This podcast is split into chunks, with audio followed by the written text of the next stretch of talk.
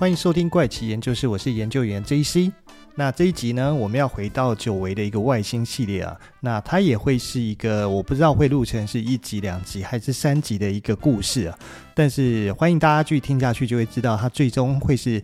一集、两集 还是三集的一个故事啊。好，那在节目开始前，先来聊聊，就是说，其实我们最近哈会发现一个很有趣的现象，就是我们人类啊，最近几乎是疯狂的迷恋上研究火星啊，就是关于火星的一切跟林林总总，我们好像都想要深掘，把它挖出来，这些所有我们怀疑存在的这些事实啊，所以。在这个世界上，我们知道有许多国家啊，都陆续发射了所谓的探测器前往火星进行研究哦，陆续都是在去年的时候抵达，像是美国的毅力号等等等。不过呢，月球明明就离我们近很多啊，但是我们为什么从来没有去花这么大的力气去研究月球呢？从阿波罗十四号、十五号、十六号，后来好像就默默的就停止再去研究月球了。可是，对啊，这这这。有一点奇怪，就是明明比较近的我们不选，我们反而去选一个比较远的火星哦。所以其实像在之前哦，关于火星人的那一集，还有月球背面的那两集哦，我大概有分享过为什么。大家如果说没有听过那几集的话，有兴趣的话，可以再回去回顾一下这两集哦。不过今天最主要聊的哦，不是火星，也不是月球，因为火星已经听太多了嘛，就是包括有火星男孩，但是呢。我们为什么除了火星以外不去探索太阳系里面的其他行星呢？因为我们都知道，现在整个太阳系里面有八大行星嘛，扣掉地球不算是七颗，那再扣掉火星不算的话，还有另外六颗，不是吗？那说到另外六颗，大家知道是哪几颗吗？其实分别就是有水星、金星、木星、土星、天王星跟海王星。那为什么我们人类总是打火星的主意呢？其实我觉得可能的原因哦，就是因为。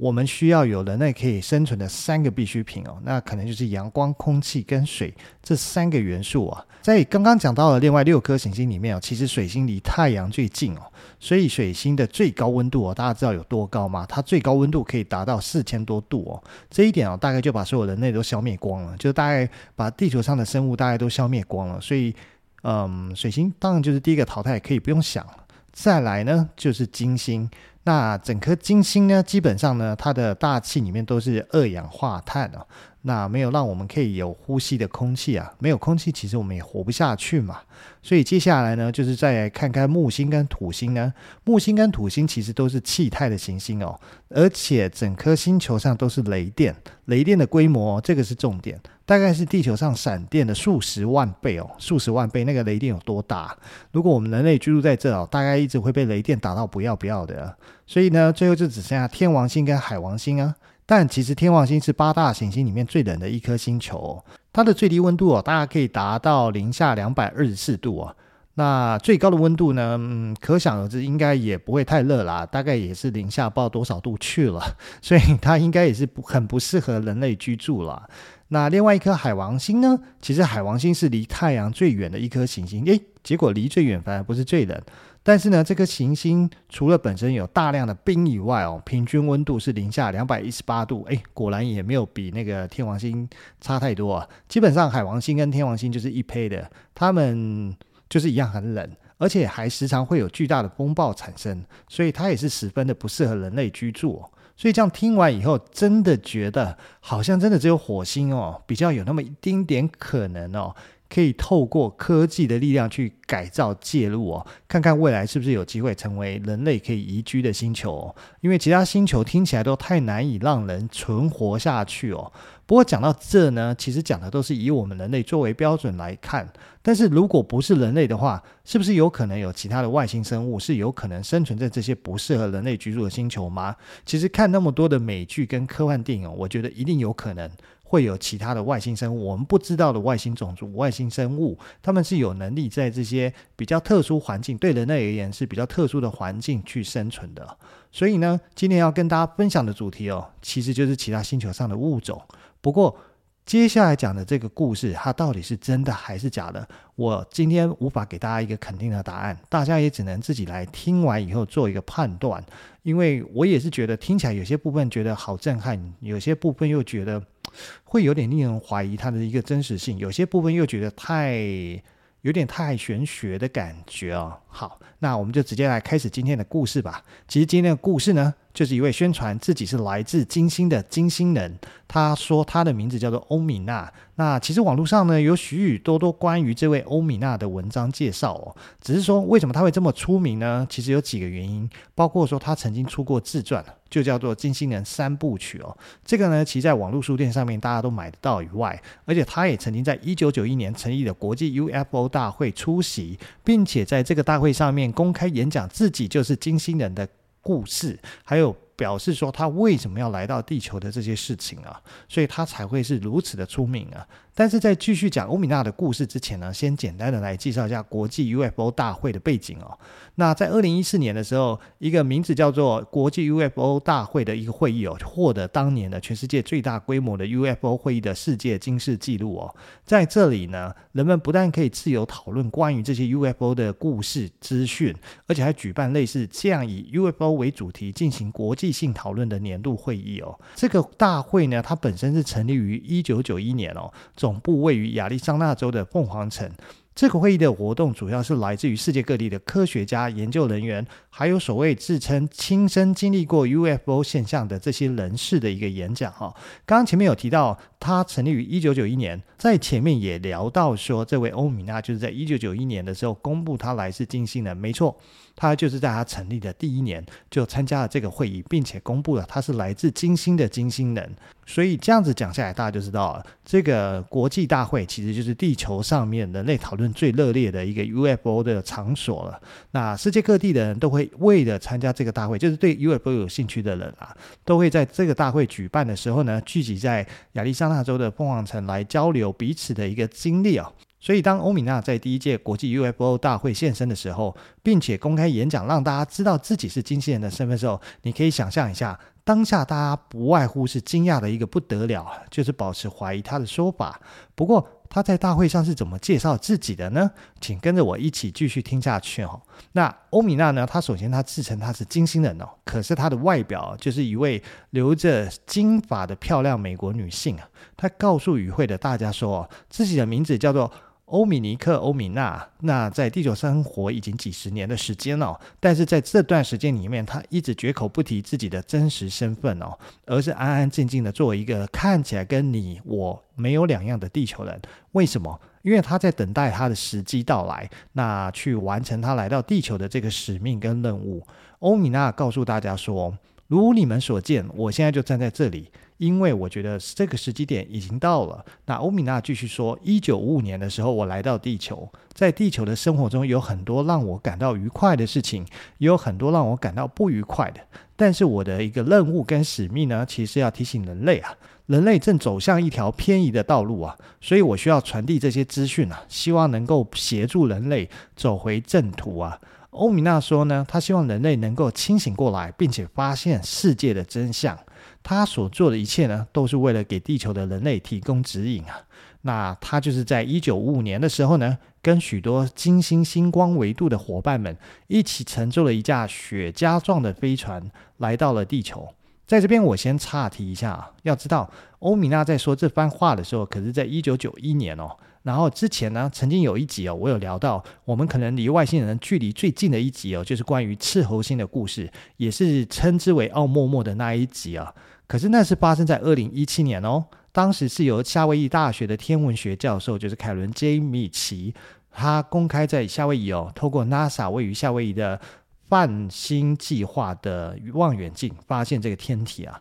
但是那个时候发现这个天体的外形实在是太特殊了，特殊的不太像是自然产出的一个产物，而比较像是人工产物。那它的外形是什么呢？是一个大概长几十公尺长的一个雪茄的外形，而且它的移动速度是不寻常的快，而且是忽快忽慢哦。然后之后呢，在南极三部曲的故事里面，我也曾经分享到，在二零一九年哦，有一位美国的记者叫做琳达，他也曾经采访两位化名为斯巴达一号跟斯巴达二号的美国前军人哦。这两位美国前军人，他们曾经有驻守在南极啊，而且表示他们的部队有人就曾经在二零一七年的时候登上了赤猴星，就是所谓的奥莫莫的外星飞行器啊。所以这两件事情分别在二零一七年跟二零一九年哦。比起欧米娜在一九九一年的国际 UFO 大会发表他搭乘雪茄外形的飞行船抵达地球时间点上面，可是足足晚了二十六年跟二十八年之久。所以呢，欧米娜能说出自己搭乘的飞船是雪茄状，也是长达数十公尺长，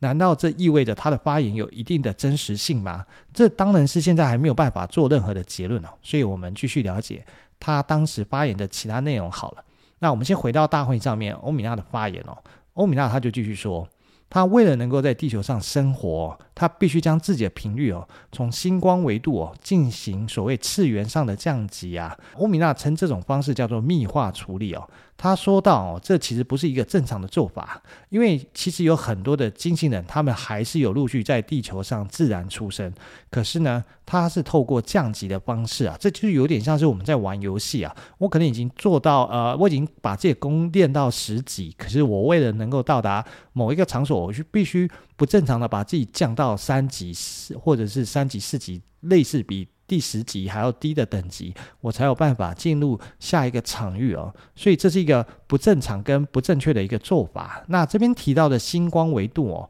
我自己哦综合了一些不同的资讯，我去推测的意思，大概指的这就是不同的空间跟次元啦。举例来讲，所谓的第三次元就是我们人类身体可以生存的三度空间嘛，就是所谓的 3D。而星光维度呢，大概就是所谓的四次元、第四次元。那但是所谓的第四次元呢，是一个只存在情感层面的空间哦。然后我再回忆到以前我读过《海奥华预言》那本书里面，也有所谓的星光体啊，它的意思就是说类似你的意识灵魂，而非真实存在的躯体啊。所以在这边欧米娜讲的必须降阶啊，那才有办法从原本金星人的次元降到可以在地球上生活的这个次元哦。它的意识应该就是从意识灵魂的星光体啊。降到三度空间的肉体，这样它才有办法存在地球上，以及跟地球人进行交流以及互动。不过，关于欧米娜在这边谈到的内容哦，其实又可以跟我之前谈到的火星男孩那集内容相互呼应哦。就是那一集火星男孩啊，也提到说，波利斯卡曾经说到，地球上有许多的定男儿童，其实也都是火星人。但是呢，他们是直接自然出生在地球。那这个说法其实跟欧米娜刚刚讲很多金星人也是直接在地球上出生是一致的哈。好，我们再回到欧米娜在大会上的发言了。欧米娜呢，她就向人们，就是这些大会的参与者，透露更多关于 UFO 的资讯哦。他告诉大家，过去很多被人类目击到的 UFO，其实都是来自其他星球的飞行器啊。并且啊，它们之中有许多不同的文明的飞行器的结构哦，是很类似的哦。那欧米娜说到说，像这些飞行器哦，大多都是可以远端遥控的哦。其实里面并没有真的有生物的驾驶哦。这样讲起来，其实听起来觉得也蛮正确的。因为有时候很多人们看到的这个外形，你会觉得说，诶，它的大小 size 啊，或者是它的形状啊，感觉嗯，要不就是里面的驾驶要多小一个，它的个子要多小，要不然它怎么可以塞得进去里面呢？当然。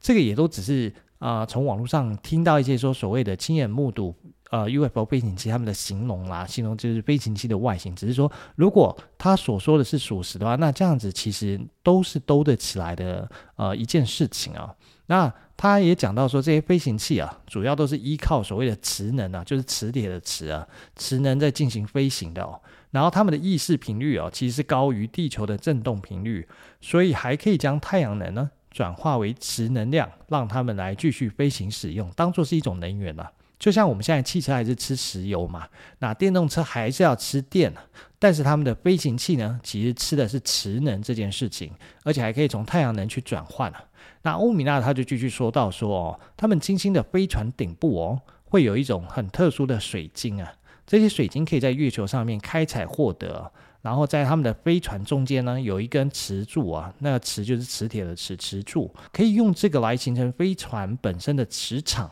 接着，欧米娜又分享说，地球的大气中哦，其实有三种磁波啊，可以利用这样的科技技术的飞船哦，总是会在中波段的一个上空进行飞行啊。这就是为什么人类目击到的飞船会突然的忽高忽低啊，那在进行水平的飞行哦，其实就是这个原因哦。他的这番解释哦，就让很多物理学家无法解释 UFO 的飞行行为，让现场与会的大家突然间顿悟到啊，原来是这样，难怪有些 UFO 他们看到的时候会突然升空，又突然坠落，那但是又可以水平飞行。那欧米娜也提到说，这是因为他们拥有更贴近自然的一个科技技术啊，所以他们总是在最强的中波段上面飞行，并且不断的升高高度啊，还有。欧米娜也解释 UFO 为什么可以突然消失哦。他解释哦，就用直升机来做个比喻哦，就可以让我们大家比较清楚的了解到。举例来讲，呃，直升机有螺旋桨，它停止旋转的时候呢，我们就可以看得到螺旋桨后面其实有个机身嘛，有一部分机身会被螺旋桨遮住嘛。但是呢，当螺旋桨高速运转的时候呢，看起来螺旋桨会近乎是透明的一个状况，而本来被遮住的机身哦，反而就可以被看得到。他说，这其实就是跟振动的频率有关所造成的，意思就是这些飞碟的频率升高的时候，飞碟的振动频率会超过人类视觉的范畴啊。所以事实上呢，飞碟还是停留在那边，只是我们的眼睛看不到。因为它的频率过高了，所以看起来就像隐形一般，所以才会觉得它突然消失啊。接着呢，欧米娜他就继续聊到，他们的文明呢，除了可以在宇宙的星系之间旅行哦，甚至还可以穿越时间进行所谓的时空旅行，从一个次元到另外一个次元，或者是单独在空间中旅行。他还告诉大家，这是因为他们的文明震动的频率很高啊。并且与自然高度的契合啊，所以这种飞碟啊，不需要人类传统理解中所谓的燃料，他们依靠磁波啊，就能够协调飞行器本身啊。欧米娜继续说，当文明开始学会跟自然融合在一起的时候，一切就会变得很简单。到那个时候呢，所有的飞行器啊，就不会再受限于光速的限制，也不会受到燃料的限制。接着，他们就可以自由地移动到他们想要移动到，不管是空间的旅行，或者是时间的旅行，这样子。这是我们金星人想要和地球人类分享的内容，这是欧米娜说的。那他说呢，以后人类的一切负面技术哦，将没有必要继续使用啊，旅行将会变成一件轻松又愉快，而且又很神奇的事情。怎么说呢？他说，就好像你坐在自己的房间里面，你还没有来得及感受到任何的移动哦，呃，但是你的周围却已经完全的发生改变。就是本来你是坐在你家，可是这时候你打开门，诶，可能已经到了日本。可能到了印度，可能到了喜马拉雅山之类的。为什么提到喜马拉雅山？因为他接着就说呢，他是在一九五五年抵达地球的。他抵达地球的哪里，其实就是喜马拉雅山了。欧米娜呢，它是属于频率特别高、文明层次也更高的一个星光体哦。他来到地球，那时候来到喜马拉雅山呢，是为了完成他的使命哦。所以他在喜马拉雅山的一座寺庙啊，完成了他的密化处理啊，从星光体降维进入三次元的实体啊，就是在那里呢，他完成了用肉体适应现代地球环境的过程哦。不过呢，欧米娜的这个身体哦，不是随便创造或挑选的哦。事实上呢，他在做当时的密化处理的时候呢，她是一个七岁小女孩的外形样貌啊。而她的外形样貌跟美国一个正常家庭里面叫做喜拉的小女孩长得一模一样。可是为什么欧米娜要选择一个跟喜拉一模一样的外貌来作为她呃生存在地球的一个躯体呢？因为欧米娜跟金星人们知道。喜拉将在不久后就会因故去世，会因为意外车祸而去世，所以欧米娜则会透过这个时机点呢，代替喜拉继续在地球上生活下去，让自己成为一个普通人类，在地球上生活。等到某一天呢，时机成熟的时候，再来跟所有的地球人传递自己带来的资讯哦。那这就是他的使命，所以很快的就在某一天呢、啊，喜拉生命中的最后那一天就到了，就是因为喜拉发生了一场意外的车祸事故而过世哦。在车祸现场呢，欧米娜就代替了喜拉坐在车祸中的那个位置。那喜拉的尸体呢，则是被欧米娜的同伴们，就是其他近亲人给带走了。当救护人员赶到场的时候，大家会惊讶的发现哦，车祸现场中竟然有一位小女孩没有受到什么伤啊！其实那就是欧米娜。那欧米娜就是从那一刻起呢，代替了喜拉在地球上生活，而她要做的就是开始守住她知道的所有秘密，等自己长大成人以后呢，等待时机到了再来公布她想要带来的传达给地球人类的这些资讯哦。可是为什么会要选上喜拉而不是其他人呢？这是因为喜拉是欧米娜在法国大革命时期的一位双胞胎姐妹啊。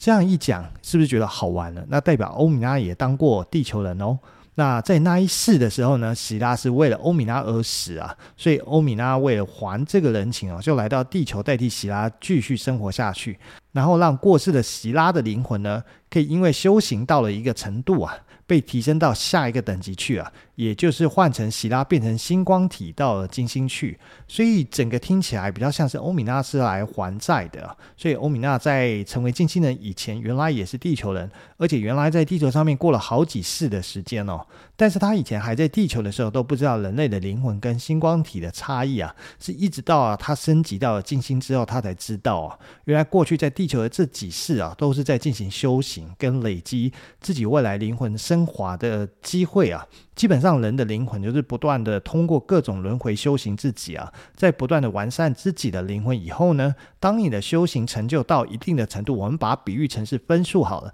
当你累积到一定的分数以后，你就有机会升级到下一个等级啊。只是欧米娜这一次的状况比较特殊啊，她是选择降级回到人类去还这个人情哦。所以我们再回到演讲上来讲哦，这里我们称呼的欧米娜啊，其实就是她在金星上的名字哦。他来到地球以后，他就化身为希拉嘛。他的全名呢，在地球上的全名就叫希拉舒尔兹啊。那已经是如果换算到现在啊，是六十七岁啊。他说呢，他在来地球之前，其实他已经在金星活了一百三十年哦，就是被赋予前面讲这个任务才来到地球啊。前面其实也有说到，他们在金星的时候，其实在第四次元生存的哦。那里的金星人是没有躯体的哦，也不需要吃饭睡觉，所以他们不知道有躯体是一个什么样的感觉。在来地球之前，为了提前适应未来在地球上的生活，他们在金星上面专门创造了一个三次元的空间，呃，而且并且创造出身体让他们来练习啊。他也有提到说，当他第一次进入身体的时候，他感到十分的痛苦，因为以前所有的事情都可以透过意识来控制跟完成，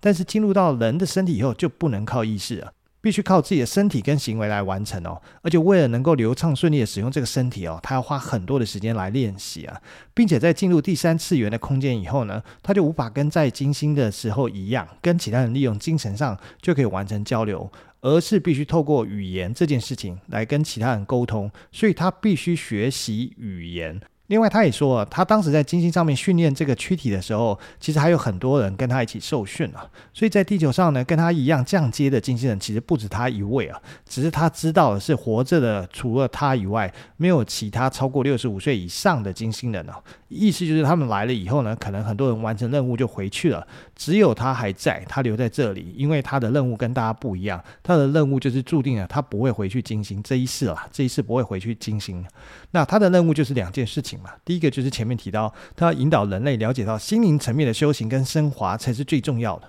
第二个呢，其实是他自己也需要休息，他要在呃地球上完成一个成就啊。他说，人类现在正在走向一个完全错误的方向。地球人认为追求物质是生命中最重要的事情啊，所以不断的在追求物质啊。那么由于人类对于物质的强烈追求，进而造成地球上产生了一个其他星球都已经没有的物品，就是钱。那欧米娜说，钱这个东西呢，本身没有任何的意义啊。钱只是单纯的刺激人类去追求物质而产生的一种工具哦。不过，生命本身其实并不需要钱，精神本身也不需要钱。人类为了追求更多的物质、更好的物质，才发明了钱。结果呢，就变成了是自己控制自己。自己要求自己更努力的去赚钱，好追求更多的物质哦。所以他的任务就是要引导人类走向正确的方向，也就是说，不要去追求物质，而要追求精神的提升啊。他解释说，因为人类是一种精神的生物啊，这种引导的工作从几千年前就开始，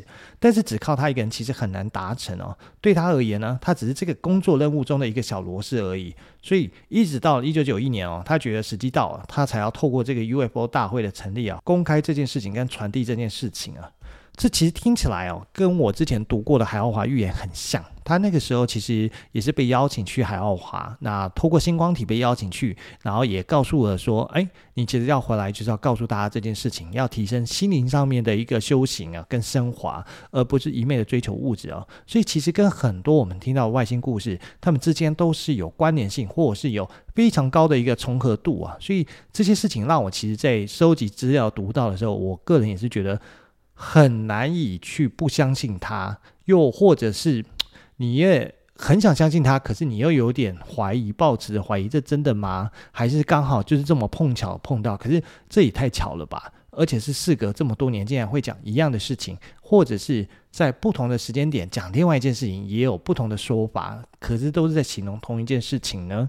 好，那我们再回到故事这边来，那他也知道呢。只有在这个 UFO 的国际大会上面，他去讲这件事情的时候，人类不会因为认知上的冲击啊，产生过度激烈的反应哦。他说，大概在两千万年前哦，其实金星的生命形式跟地球一样，也是物质物体的世界啊。但是现在金星文明存在于更高的频率啊，用平行世界这个词哦来形容，其实不太正确哦。只是人类目前还没有那种可以诠释这个意义的词汇啊，而太阳系的所有人类种族啊，其实都是来自其他星系啊。在他们最先来到这里的时候，地球甚至还不是一颗行星哦。他们作为高等生命啊，只是被派来作为太阳系的保护者啊。不过呢，这一集的时间我看也差不多了。前面一开始就提到这一集，其实我希望把它分成可能是一集、两集还是三集。嗯，目前我还没有办法确定我会录到两集还是三集来跟大家分享啊。所以其实更多哦，他后面提到的事情啊，或者是我收集到关于他的故事啊，我想说先留到下一集，就是下周吧，再跟大家分享。如果说下一集还讲不完的话，那我们就第三集再继续跟大家分享喽。今天时间就先到这边喽，就先跟大家说个拜拜喽，拜拜，我们下集再见。